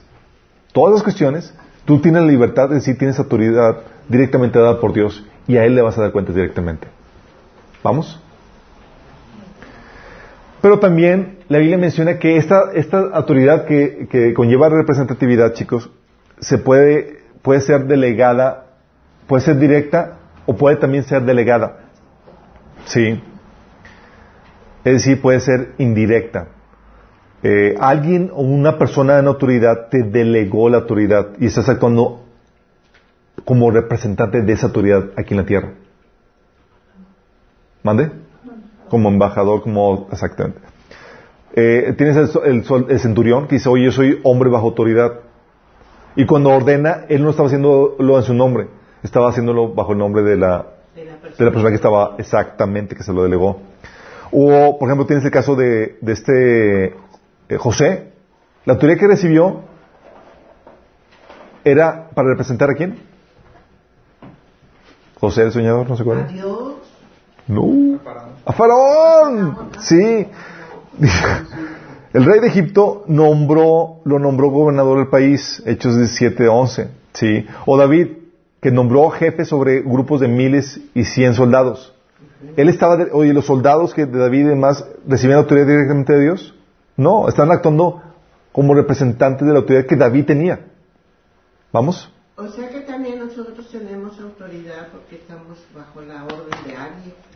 Así es, puedes tener autoridad directamente de Dios y representas a Dios directamente o delegada por la persona que tiene la autoridad. Como David con sus soldados, los soldados tenían autoridad delegada de, David. O este José que tiene autoridad delegada de Faraón y representaba a Faraón en la autoridad que es la visita delegada. y Faraón tenía que comparecer directamente con Dios. Exactamente. O este Moisés, ¿se acuerdan cuando eh, nombró a jefes sobre el pueblo, sobre mil ciento cincuenta, en Éxodo 18, 25 habla acerca de eso? Moisés dijo, son demasiado todos ustedes, voy a nombrar líderes. Y ellos estaban actuando, este, estos líderes estaban actuando como representantes de la autoridad de que Moisés había recibido. ¿Sí? ¿Vamos? Ellos no pueden decir, ah, mi autoridad viene directamente de Dios. No estaban actuando como representantes de la autoridad de, Moisés. Y Moisés tenía que comparecer directamente a la autoridad de Dios. De hecho, la esposa, por ejemplo, la autoridad que, que ejerce la, esposa es en representación de la del esposo. Es delegada del esposo. ¿Sí? Entonces cuando, y eso es algo muy, muy importante chicos, porque cuando ves que tú actúas bajo la autoridad de, eh, de alguien que recibió la autoridad directamente de Dios, ¿sabes a quién Dios le va a pedir cuentas? Al que está arriba. Al que está arriba. Qué eso, ¿no? ¿Se acuerdan el caso de, en Éxodo capítulo 4, si mal no recuerdo, en donde después de recibir el llamado, la revelación del nombre de Dios y todas cosas de Moisés, va Moisés caminito en, eh, a la escuela, dijo, a, Egipto. Va Moisés caminito a, Egipto con su esposa y demás, y se le aparece Dios en el camino, dispuesto a matarlo. ¿La? No, se le apareció después de la zarza. Ah, Dios llamó a Moisés y dijo, ve a liberar a mi pueblo y tal cosa. Entonces ya va Moisés camino a Egipto a liberar al pueblo de, de- de esclavitud y se le aparece Dios en el camino y lo estaba, y lo- iba a, estaba por matarlo, dice la Biblia. Y dices, "Oh", ¿por qué? Porque Moisés, porque Séfora no quería que sus hijos fueran circuncidados y Moisés consintió en eso y hubo un problema ahí de rebeldía y Dios no se fue contra Séfora, se fue contra Sí. ¿Sí se acuerdan cuando pecó Adán y Eva? ¿Cuándo se les abrieron los ojos? cuando Cuando pecó, cuando pecó Adán. ¿Y saben a quién le pidió, a quién fue, contra quién fue primero Dios? Contra Adán. ¿Sí estamos conscientes de eso? Por eso cuando dices, oye, por eso lo importante es no menoscabar la autoridad a los que, a los que estamos puestos como autoridad, chicos. Porque si tú no pones orden bajo la, eh, sobre los dominios so- sobre los que se te ha dado autoridad, tú vas a dar cuentas a Dios por toda el desorden que sucede dentro de tu autoridad. ¿Sí ¿Estamos conscientes de eso? Sí. Eso es que si un joven comete un error, no se van con el joven, sino con los papás. Exactamente. Exactamente lo mismo sucede. Te vas con la autoridad de ellos. Sí. Eh, los papás son los responsables de los, ni- de, los de los niños, de los jóvenes. Papá, está la mamá, van con la mamá y la mamá anda buscando al papá para resolver el problema. Y ellos van a tener que pagar o ser responsables por el- la travesura que hayan hecho. Legalmente así se maneja y es y viene de- del discernimiento del orden que Dios estableció en la creación. ¿Sale? Ah, y es aquí donde, donde está, la Biblia prohíbe el que actúes en representación de alguien si no, te, ha nombrado esa persona. ¿Sí? Es decir, no tienes autoridad para trabajar a nombre de alguien que no te ha conferido, autoridad. Tú no puedes llegar a una empresa, ah, sí, yo soy representante de McDonald's, y, y ni siquiera... Sí, es un, tiene sentido común, ¿verdad? Pero muchas veces lo violamos. Y la Biblia menciona que trae juicio. Lo que le habíamos comentado en Jeremías 14, 15. Fíjate lo que dice. Ah, dice, el Señor dijo, esos profetas dicen mentiras en mi nombre. Yo no los envié ni les dije que hablaran. Fíjate lo que dice. Ellos están tomando autoridad, están diciendo, se me delegó autoridad, se me delegó autoridad y no se les había delegado. Dice, no les transmití ningún mensaje. Ellos profetizan visiones y revelaciones que nunca han visto ni oído. Hablan necedades, producto de su propio corazón mentiroso. Por tanto, dice el Señor, yo castigaré a esos profetas mentirosos porque han hablado en mi nombre a pesar de que no los envié. ¿Te das cuenta el problema de la de que estaban tomando sobre ellos autoridad o una representación que no se les había dado? Sí. Y trae problem- digo, está penado por Dios y Dios lo cas- castiga. Entonces, Dios castiga, trae juicio de Dios cuando tratas de ejercer autoridad de alguien, eh, el nombre de alguien, eh, cuando no se te ha delegado, trae juicio de Dios. No solamente eso, sino que también no tienes el respaldo. Pues sí. Tiene sentido, ¿no? Sí. ¿Se acuerdan, por ejemplo, cuando los unos judíos querían ejercer el nombre de Cristo para liberar a alguien y no pudieron? En Hechos capítulo 19 del 30 al 16 dice, el, el- el demonio dice, pero respondiendo el espíritu humano dijo, a Jesús conozco y sé quién es Pablo, pero vosotros quiénes sois. ¿Qué problema fue ahí? Ellos querían, ellos estaban usando el nombre de Cristo sin haber, sin que se les hubiera delegado autoridad. Y si no se te delegó autori- autoridad, no tienes los recursos de la autoridad de la autoridad que estás tratando de ejercer. Sí. No es como que puedes llegar y dices, ah, sí, me autonombro chofer de, los camiones de, Coca-Cola y te quieres subir como si nada y quieres... No, no puedes hacer uso de los recursos. Lo mismo pasa aquí. estos judíos querían ejercer la autoridad y el poder que conlleva el nombre de Jesús, haciendo, usando el nombre de Jesús cuando no se les había delegado autoridad. ¿Sí? No tienen respaldo de sus recursos. Y es aquí donde dices, oye, hay características que, que autentifican a una autoridad delegada.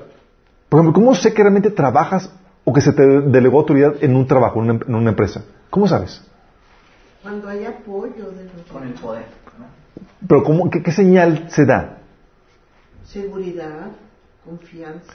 Se te da acceso al edificio, a los recursos, a veces te da un gafete, ¿sí? Ah, eh, ya tu nombre queda registrado, ¿sí? Eh, puedes, te dan las contraseñas, las claves, te dan acceso a los recursos, al poder. ¿Sí me explico? Es porque se te delegó, ¿sí? Eh, en lo natural se manifiesta de esa forma, se te da el gafete, recursos, la carta poder, etcétera. Entonces cuando llegan gente, por ejemplo, dice, oye, yo soy reportero del norte, ¿qué muestran eh, cuando van a, esas eh, salas de prensa? Una identificación. Una identificación con el logotipo y algo que, eh, que muestra que es, que, que es real. Si no la tienen, ¿le creen? No, no hay ninguna señal que muestre que tiene autoridad delegada de parte de la empresa que dice representar. ¿Sí me explico? Hay algo que, hace que se represente. ¿Sabes que en la Biblia también se, se maneja eso? O sea, si tú tienes poder o una autoridad delegada por parte de Dios, se te ha dado algo que te autentifica. Sí.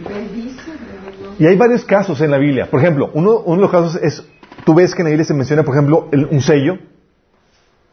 ¿Sabes que en la Biblia se menciona como un sello? Por ejemplo, dice en Esther 3 del 10 al 12, dice, el rey estuvo de acuerdo y para confirmar su decisión se quitó el dedo del anillo con su sello oficial y se le entregó a Amán, hijo de Ameneda de el, agua, el Agageo, el enemigo de los judíos. Dice, el decreto se redactó en nombre del rey Jerjes y fue sellado con el anillo del rey.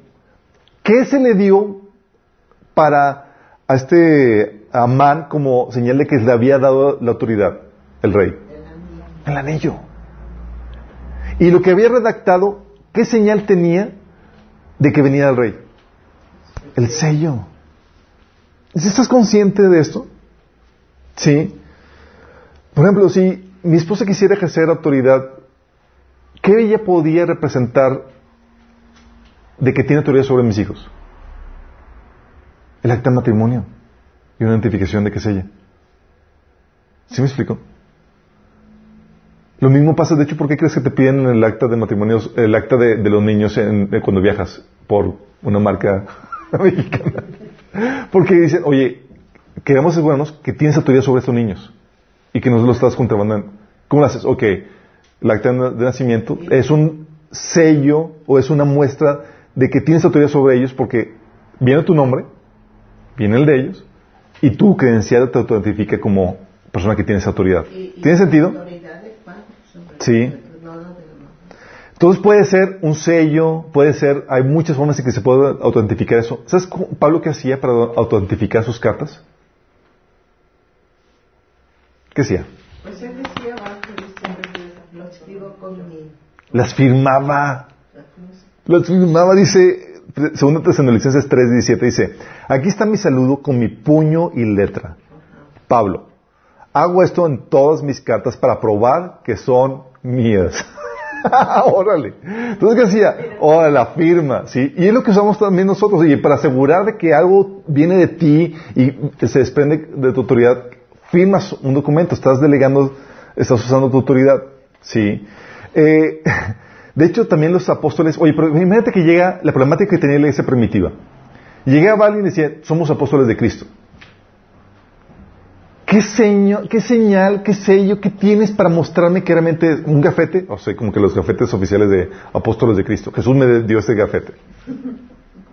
¿Cómo, ¿Cómo distingues qué sello tienen se les ha dado a los verdaderos apóstoles. Imagínate la problemática que tenía, imagínate la problemática que tenía la iglesia primitiva. La iglesia primitiva dice Pablo que había falsos apóstoles, obreros engañosos eh, eh, fraudulentos que eran eh, siervos de Satanás. Entonces, alguien llega contigo y nada más por el hecho de decir, yo soy apóstol de Cristo. ¿Lo es?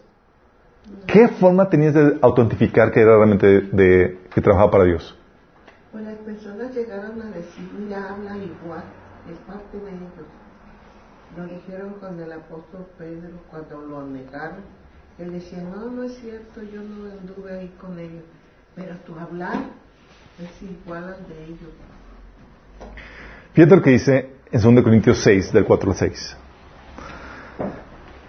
La señal que pone Pablo, fíjate, dice, en todo lo que hacemos, demostramos que somos verdaderos ministros de Dios.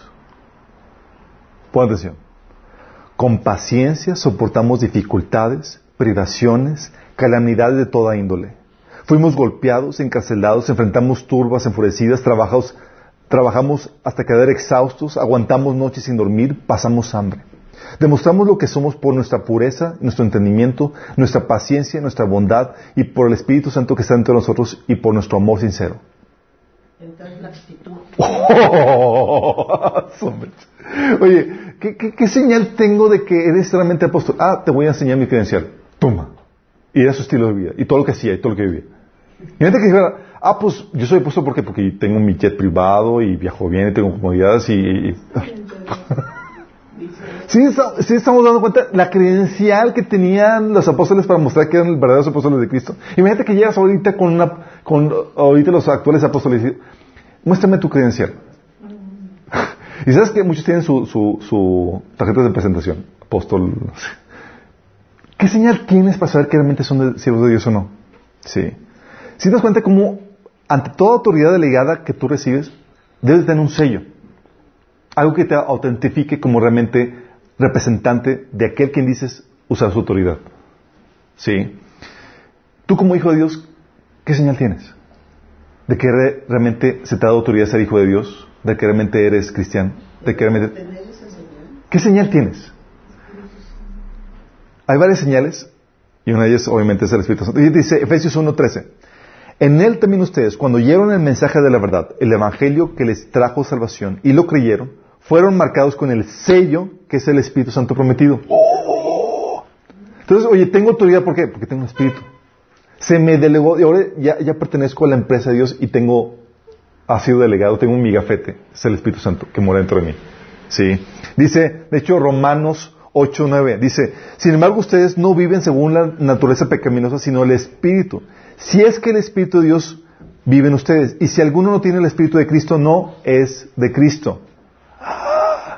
Entonces la forma dices, oye, la forma en que sé que tengo, el, o sea, lo que me autentifica como cristiano, que, no, que tengo autoridad, sí, para hacer las cosas en el nombre de Cristo, es que tengo el Espíritu Santo. Si no, no tengo ni autoridad, ni su poder, ni nada. Y soy un falso cristiano. ¿Sí? Y esta es la, oye, ¿y de qué forma se manifiesta de que tienes el Espíritu? Toda la epístola de 1 Juan habla acerca de eso.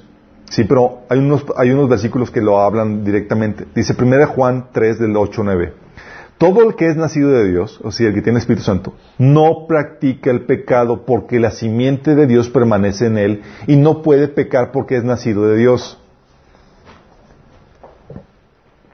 Órale. Dice, en esto se manifiesta, se manifiestan los hijos de Dios y los hijos del diablo. Todo el que no hace justicia y que no ama a su hermano, no es de Dios. ¿Qué te está diciendo esto? Dice, oye, dice que alguien tiene, que es cristiano y que recibió la autoridad para ser hijo de Dios.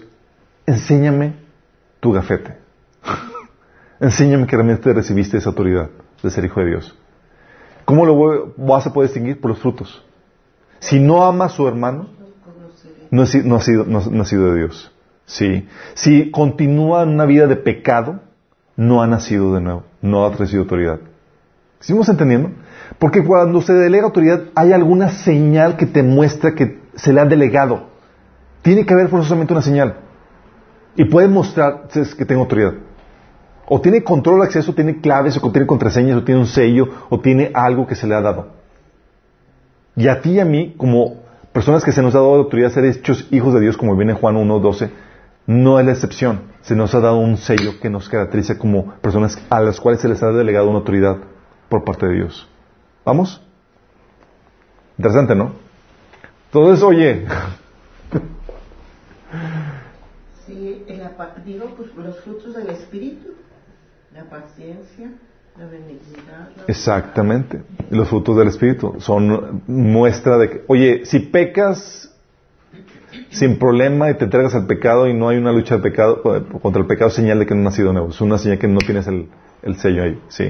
Como dice, como leímos ahorita, no puedes permanecer en, en el pecado. Ok. Entonces conlleva representatividad. Ya vimos lo que implica esto. ¿Qué más implica esto? Implica la autoridad por lo mismo, por la representatividad, conlleva también responsabilidad. Ok, hemos visto que ninguna autoridad es propia, sino que toda autoridad es delegada de parte de Dios. ¿Sí? Y por lo mismo implica una representatividad, lo que acabamos de decir. Es decir, la debes de manejar como representante, porque es una, lo estás ejerciendo como representante de Dios, la debes de manejar como Él te lo ordena. Esta tarea o esta, eh, esto implica o conlleva una responsabilidad. Dios va a pedirte cuentas, de hecho va a pedir cuentas a todo ser humano por la autoridad que Él les ha prestado, así como por el uso de poder que dicha autoridad conlleva. Esta lógica, esta chicos es la lógica del juicio universal. ¿Por qué Dios va a juzgar a todo ser humano? Porque toda la libertad y toda la autoridad que ellos tienen, todo el poder proviene de la autoridad que Dios les ha dado a todo ser humano. Y toda autoridad viene de Dios. Sí. Entonces Dios va a pedir cuentas a todo ser humano por la autoridad que les ha prestado, así como por el uso de poder que dicha autoridad conlleva. Dice Romanos 2 del 5 al 6. ah, no, es Mateo 12, 36. Dice, pero yo les digo que en el día del juicio todos tendrán que dar cuentas por toda palabra ociosa que han pronunciado. Sí. ¿Por qué? Porque ¿quién te dio el poder para hablar? Dios. te confirió autoridad. Y le debes de usar de acuerdo a sus lineamientos. No lo usas de acuerdo a sus lineamientos, vas a ser responsable ante Él. Romanos 2, del 5 al 6 dice, pues acerca el día de la ira en el cual se, manifiesta, se manifestará el justo juicio de Dios. Él juzgará a cada uno según lo que haya hecho. Y uno dice, oye, ¿qué autoridad tiene Dios para juzgarme? Toda, porque todo lo que haces en esta tierra es por la autoridad que Él te ha conferido. Todo lo que haces. La autoridad conlleva poder y el poder los estamos usando para hacer cosas que no te ha delegado Dios o haciendo las cosas en la forma incorrecta. Sí. Pero por eso tenemos el tiempo de arrepentirnos, cuando nos damos cuenta que andamos haciendo las cosas mal. Exactamente. Dios da un tiempo, ahorita está dando un tiempo de amnistía donde da la oportunidad a que, a que nos arrepintamos. Sí. Ah, de hecho, eso se ejemplifica en las parábolas de los talentos, por ejemplo. Mateo 25, del 14 al 15 y 19 dice, también el reino de los cielos puede ilustrarse mediante la historia de un hombre que tenía que emprender un largo viaje. Reunió a sus siervos y les confió su dinero mientras estuviera ausente. Lo dividió en proporción a las capacidades de cada uno. Al primero le dio cinco bolsas de plata, al segundo dos bolsas de plata, al último una bolsa de plata. Luego se fue de viaje. Entonces a todos les dio algo. Tú tienes algo, todos los seres humanos tienen algo, tienen vida, tienen tiempo, tienen habilidades, tienen recursos, tienen... Todo eso viene de Dios y es Dios, como Él te lo dio, espera que lo utilices de acuerdo a sus lineamientos, porque está delegado por Él, conlleva una representatividad, ¿sí? Y conlleva por eso una responsabilidad. Lo dice, después de mucho tiempo, el amo regresó a su viaje y los llamó para que rindieran cuentas de cómo habían usado lo que se les había dado. Entonces, imagínate. Entonces dices, oh my goodness. Entonces, te hace una situación, una problemática donde dices, eh, en pocas palabras, no podemos ser nada. po- ¿Cómo te lo puedo poner que no suene tan drástico? Ah, no hay nada que puedas usar, usar o hacer en tu nombre. Tiempo completo estás para representar a Dios. Sí. Por eso Pablo decía, nos restaura al orden de Dios, al diseño original, dice que todo lo que hagas, sea palabra o hecho, sea en el nombre de Dios. Estás aquí para representar a Dios. En pocas palabras, estás como su empleado de tiempo completo. Es el tiempo de la gracia. Y aunque fuera antes, antes del tiempo de la gracia también era tiempo completo, sí. Por eso, en Apocalipsis 20, del 11 al 15, Dios va a llamar a todo el ser humano a cuentas. Juicio entre trono blanco. ¿Por qué? Porque de él proviene todo lo que, la vida, los recursos y todo lo que el ser humano mal usó y no lo usó de acuerdo a los lineamientos de Dios. Cuando debieron haberlo utilizado bajo su lineamiento porque provenía de Dios y como representantes de Dios, haciendo las cosas como él, él les ordenaba. Sí. Por eso Pablo nos exhortaba, chicos, a vivir como sabios. Dice Efesios 5 del 15 al 17. Así que tengan cuidado de su manera de vivir, no, no vivan como necios, sino como sabios, aprovechando al máximo cada momento oportuno porque los días son malos, por tanto no sean ni sensatos, sino entiendan cuál es la voluntad del Señor. ¿A qué se refiere eso? Si estás aquí como representante de Dios de tiempo completo y Dios te va a pedir cuentas por todo lo que haces, con los recursos que Él te ha dado. Tiempo, dinero, habilidades, intelecto, etc. Tú tienes que asegurarte de conocer la voluntad de aquel a quien representas. Porque Dios te va a pedir cuentas. Por eso dice Pablo aquí, no vivan como necios, sino como sabios, entendidos de cuál es la voluntad de Dios. ¿Qué quiere Dios de mí? Porque a ti no se te ha permitido hacer lo que tú quieras. Es qué es lo que mi Señor quiere. ¿Sí? Cuando el mundo te vende que, oye, consigue, persigue tus sueños, es lo que tú quieras, vive, eh. Aquí es, la Biblia te enseña a vivir responsablemente, como sabio, discerniendo qué es lo que Dios quiere para tu vida. ¿Por qué vas a darle cuentas a Él? ¿Vamos? Y para terminar en esta sesión, esto está por eso.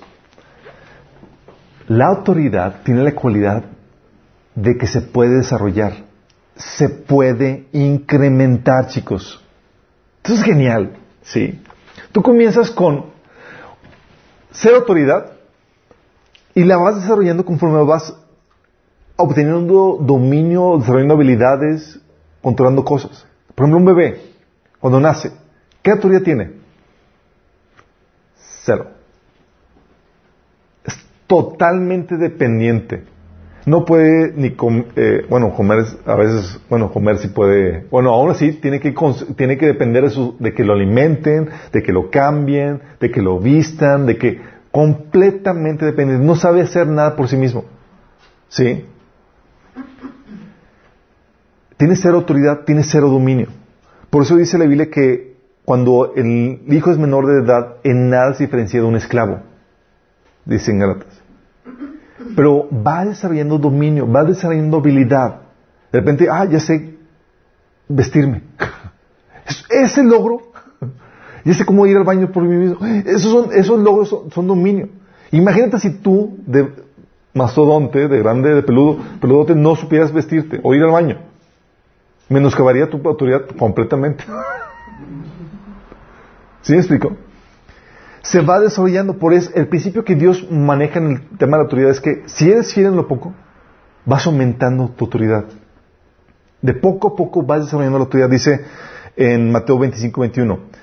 El amo le llenó de elogios, dijo, bien hecho, mi buen siervo fiel. Has sido fiel en administrar esta pequeña cantidad, así que ahora te daré muchas más responsabilidades. Ven a celebrar conmigo. Entonces, eres fiel en lo poco, y esa fidelidad un poco te va permitiendo dominar más cosas. ¿Vamos? Sí.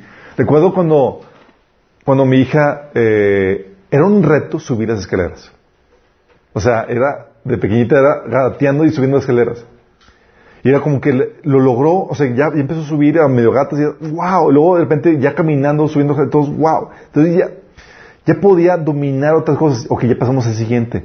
Ya puedes trabajar en, dominar la bici. en correr, en cosas por el estilo, sí. Pero va, tienes que comenzar dominando las cosas más sencillas. Es el principio de, eh, esto la Biblia te enseña que se desarrolla, se incrementa la autoridad. Ah, eso también lo puedes ver con Jesús, sí. La Biblia menciona que Jesús, aunque vino para reinar, en esta primera etapa de su vida, no reinó. Tenía autoridad limitada. Pero ¿sabes qué hizo? Al ser fiel con la voluntad, en la voluntad de Dios, ahorita, en esa etapa, Él aumentó su autoridad. ¿A qué punto? A convertirse en la cabeza y en el Señor de todo. Sí. Dice Filipenses 2 del 8 9. Y estando en condición de hombre, se humilló a sí mismo haciéndose obediente hasta la muerte y muerte de cruz. Por lo cual, Dios también lo exaltó hasta lo sumo y le dio un nombre que es sobre todo nombre. Fíjate el secreto aquí. Jesús aumentó su autoridad para convertirse en Señor de todo al ser obediente. Tú dices, oye, ¿han escuchado los negocios donde te venden de que dices, oye, si tú entras a este negocio vas a ser millonario, te vas a retirar a los 40 años, vas a eh, tener un estilo de vida relax y, tú compras el carro tus sueños y demás y nada más tienes que invertir aquí eh, eh, tu vida en este proyecto y demás. ¿Sí han escuchado esos, negocios, verdad? Y mucha gente los compra y dices, wow, oye, me van a dar, voy a tener dominio, voy a tener autoridad y voy a tener las cosas que tanto deseo y demás. Bueno, Jesús te dice lo mismo. ¿Sí sabías? Más o menos, pero te dice lo mismo, es la idea. Porque te dice, Invierte tu vida ahorita. Sé obediente hasta la muerte. Se fiera a mi causa. Dice, cualquiera que dé su vida por mi causa, la va a ganar. Entonces, ¿qué dice el Señor?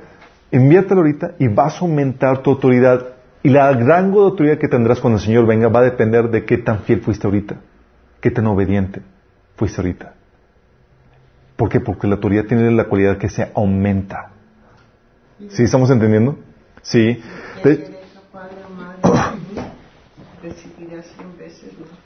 Sí. Y esa es la lógica, chicos, de por eso los hijos menores de edad van desarrollando la habilidad y llega un punto donde se consiguen la libertad en sus vidas, sean independientes, porque desarrollan la habilidad, desarrollan el carácter. Lo que dice en Galatas 4, 1, 2, dice, piénselo de la siguiente manera. Si un padre muere y deja una herencia a sus hijos pequeños, esos niños no están en mejor situación que los esclavos hasta que se hagan mayores de edad. Aunque son los verdaderos dueños de todas las posiciones de su padre. Está diciendo, no tienen autoridad sobre lo que les dejó su papá, porque son menores de edad, no tienen dominio todavía, pero lo están desarrollando. Están aprendiendo a desarrollar habilidades, a desarrollar carácter. Porque ¿qué pasa si les das a un niño chiquito un millón de dólares?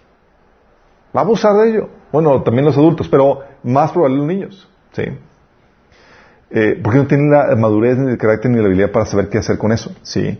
Por eso, eh, mm,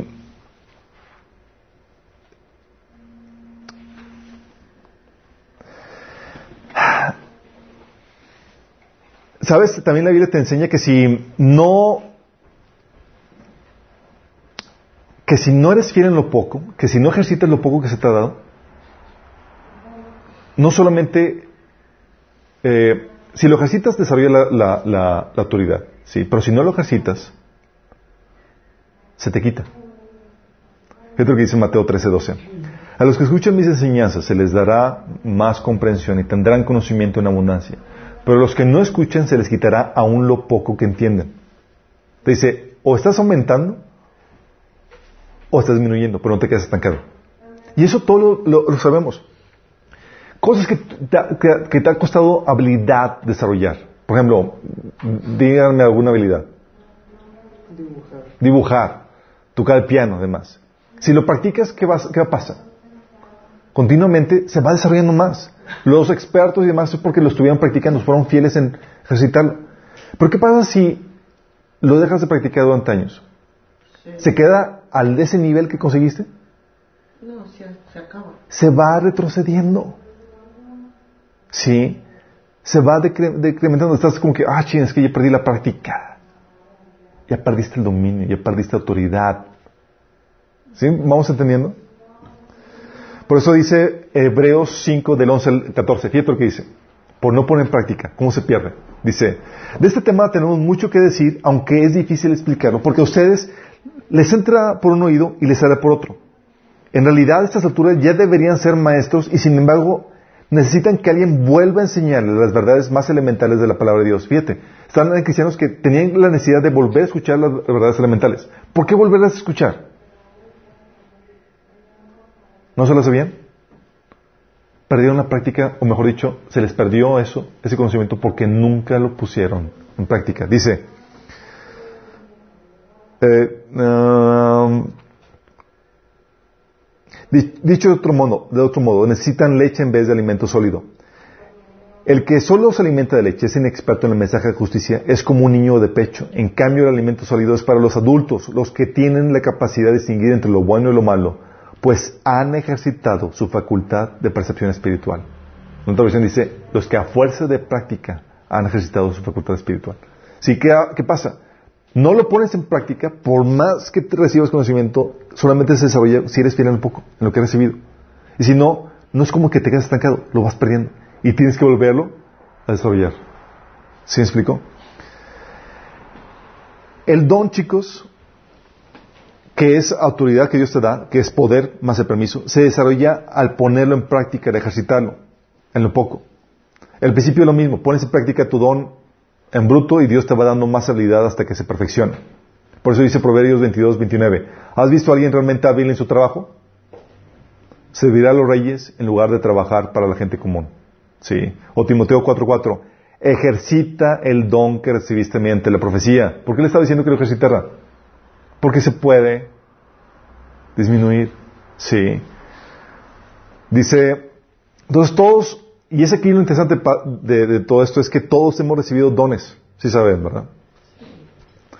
Es decir, cuando hablo de dones estamos hablando de autoridad, es decir, el poder más el permiso para ejercitarla.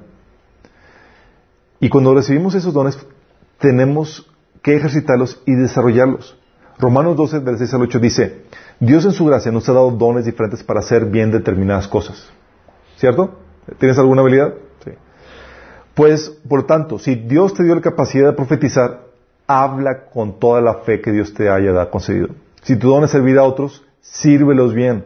Si eres maestro, enseña bien. Si tu don consiste en animar a otros, anímalos. Si tu don es dar, hazlo con generosidad. Si Dios te ha dado la capacidad de liderar, toma la responsabilidad en serio. Si tienes el don de mostrar bondad, hazlo a otros, hazlo con gusto. ¿Sí? ¿Por qué? Porque es la forma en que se multiplica. ¿Se acuerdan del siervo que nada más llegó con su monedita que había acabado? que guardó. Que guardó. Sí. Ese siervo, ¿a quién representa? Representa al que recibió el don, pero no lo ejerció. La negligencia, ¿no? No lo ejerció. Sí. Entonces hay dones que Dios nos ha dado que son diferentes. Hay personas muy talentosas, ¿sí les han conocido? Y otras menos talentosas pero tienen dones. pero hay diferentes rangos. Por eso la parábola de los talentos ejemplifica muy bien eso, porque a unos les da más dinero y otros menos.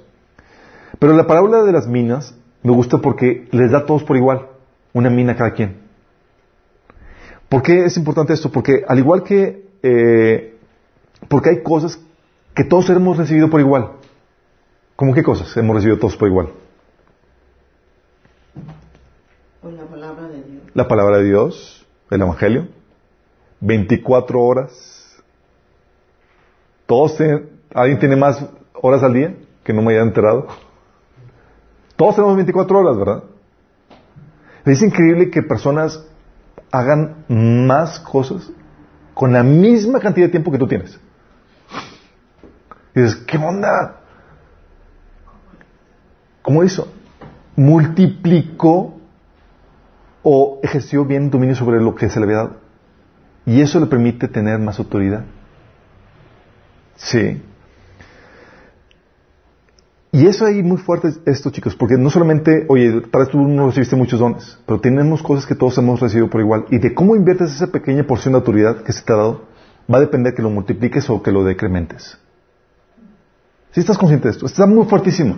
Porque estamos hablando que el, la autoridad que tú llegas a desarrollar en esta vida y en la que viene depende completamente de ti.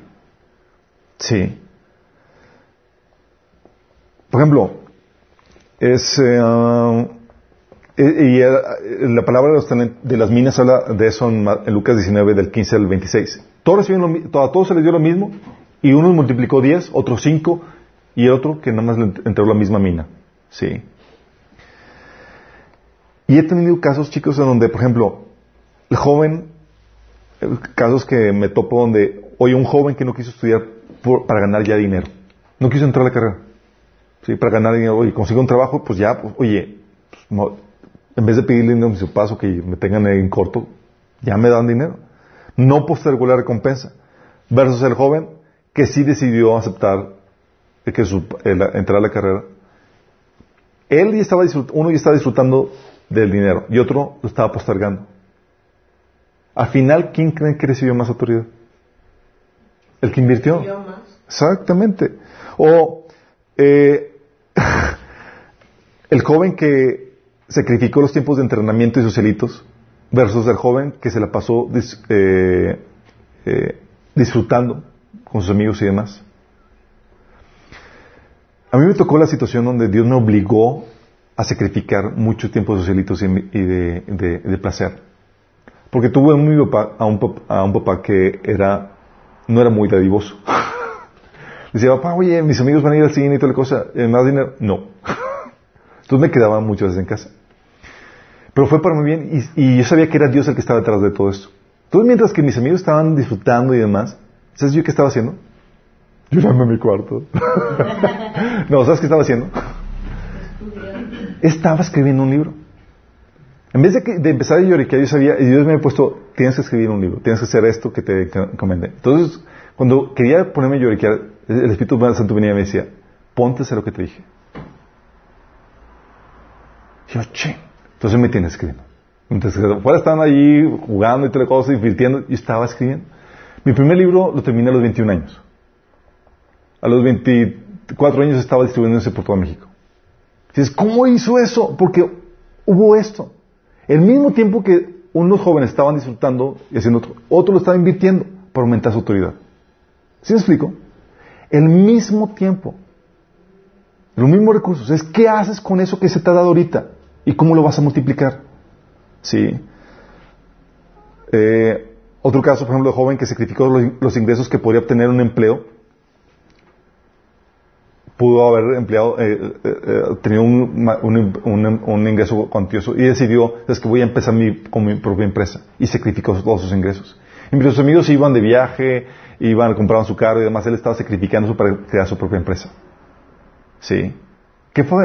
Él optimizó la autoridad que tenía y la multiplicó. Al final terminó con su propia empresa y multiplicando su tiempo y demás. ¿Sí? O personas que decías que de solteras se capacitan para eh, eh, eh, se capacitaron espiritual, física eh, y todo para tener un buen matrimonio. ¿Sí? Se casan y dicen, wow, qué hermoso matrimonio tienes. Sí, pero yo me sometí al trato de Dios. Aprendí a forjar mi carácter, obtuve los recursos de Dios que me dio en la Biblia y demás, y ahora estoy, estoy disfrutando de esto. ¿Sí? O hay personas que aprovecharon los, que no tenían los recursos y demás, pero aprovecharon los tratos de Dios con una familia difícil para pulirse y forjarse. Sí. Y ahorita tiene una familia armoniosa. O invertiste con buenos hábitos y ahorita tienes una vida saludable y productiva. Sí. En todas estas luchas, chicos, está el problema de cómo vas a administrar recursos para aumentar o disminuir tu autoridad. Y siempre va a haber el conflicto entre el disfrute versus el sacrificio. Si tú estás dispuesto a sacrificar ahorita, vas a aumentar tu autoridad. Y es el principio que Jesús te enseña cuando dice que sacrifiques tu vida por el reino.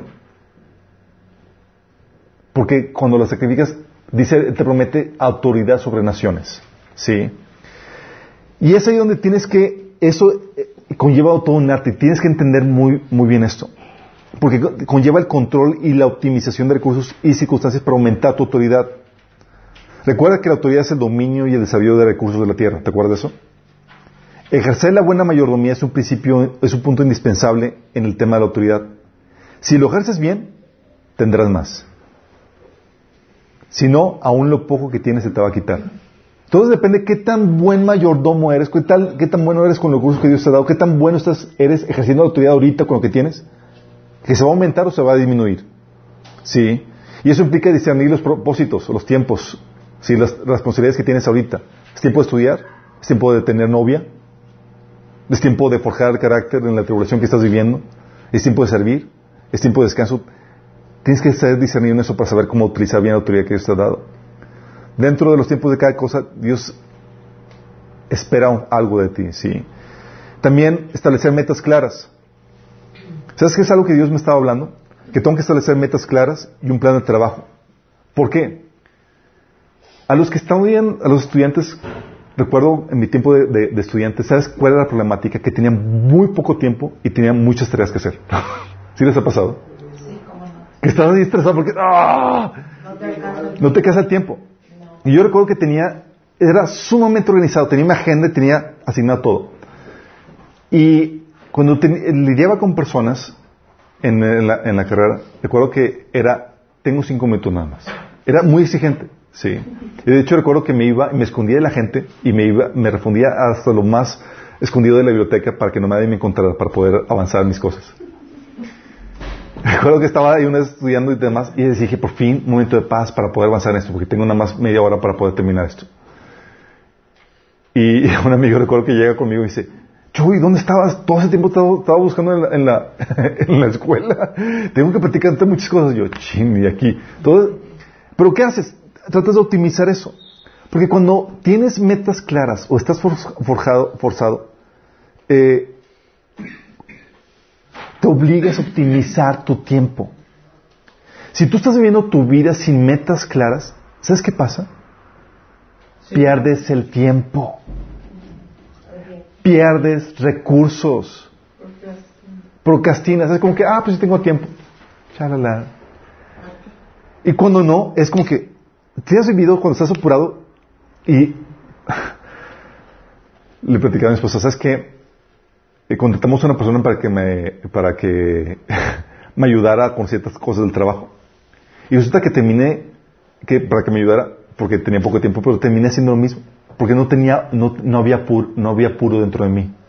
Entonces, como tenía ya, ya una persona que me ayudara, me la pasaba tranquilo, relax, veía un poquito por aquí y demás, estaba haciendo mal uso de la autoridad que Dios me estaba dando. ¿Sí te das cuenta de esto? La mayordomía, tener metas claras, sí, desarrollar un plan de trabajo, y un plan de trabajo me refiero es un presupuesto, a dónde voy a utilizar, cómo voy a usar el dinero, un itinerario, un plan de uso para el tiempo.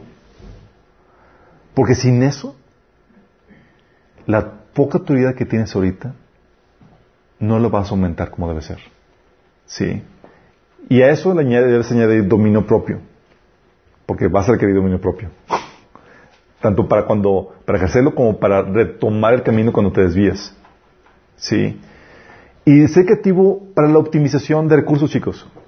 Recuerdo en las juntas de trabajo, hoy está la, eh, la opción de junta telefónica o junta presencial. Y ahorita con esos tráficos, pues junta por teléfono. ¿Sí? O lo que hemos estado haciendo aquí, por ejemplo, ¿sabes por qué estamos grabando esto? Estos videos. Para optimizar la autoridad, chicos. Porque va a haber situaciones donde tengo que volver a... Hay personas que van a requerir esta información y ¿sabes qué voy a hacer? Le voy a mandar el video. En vez de sentarme yo a invertir otras, otra vez el tiempo y, recursos en eso. Y ya tengo ese tiempo de- eh, disponible o abierto para poder avanzar en otras cosas. ¿Qué estoy haciendo con esto? Estoy optimizando mi autoridad. Estoy aumentando mi autoridad. ¿Sí? Entonces tienes, hay mecanismos para optimizar la autoridad. ¿Por qué? Porque el Señor nos enseña a no desperdiciar nada y a optimizar todo. ¿Sabes cuál, cuál actitud, actitud tenía Jesús? ¿Sabes que multiplicó los peces y los panes?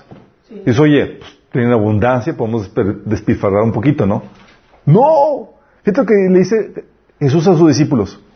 Una vez que quedaron satisfechos, dijo a sus discípulos, recojan los pedazos que sobraron para que no se desperdicie nada. ¿Cómo estás con los pedacitos de tiempo que, que- que tienes, chicos? ¿Cómo los utili- utilizas, utilizas o los desperdicias? ¿Y a quién se los dio? Fueron para el lonche de mañana. Y los pedazos eran para el lonche de los discípulos. sí, el desayuno. Era recalentado, ¿sabes? Sí. O primera Pedro, primera Pedro 4.3 que dice, pues ya basta con el tiempo que han desperdiciado haciendo lo que agrada a los incrédulos, entregados al desenfreno, a las pasiones y a las borracheras, a las orgías y a las parrandas y a las idolatrías, abominables. Está diciendo Pablo, está diciendo Pedro, ya basta de desperdiciar el tiempo. O Efesios 5.16, aprovechando bien el tiempo porque los días son malos. redimiendo el tiempo. Sí. ¿Por qué, chicos? Porque de tu buena mayordomía depende que tanto aumentas tu autoridad. Tu autoridad ahorita y tu autoridad después. Porque la autoridad se desarrolla o se incrementa. Entonces, ¿qué estás haciendo con tus recursos? Hay gente, ¿sabes qué, qué hace? Se le pasa facebookeando. O deja que hay cosas que tiene fu- tenga fugas de recursos. En tiempo, porque no tiene un itinerario en dinero porque no tiene un presupuesto, etcétera. Sí. ¿Y sabes qué pasa? Si no eres sabio con eso, la Biblia dice, el necio será sirviente del sabio. Sí. ¿Qué pasa esto? No se le dio autoridad, se le dio al sabio. Y termina trabajando para el sabio, al que sí multiplicó su autoridad. ¿Vamos?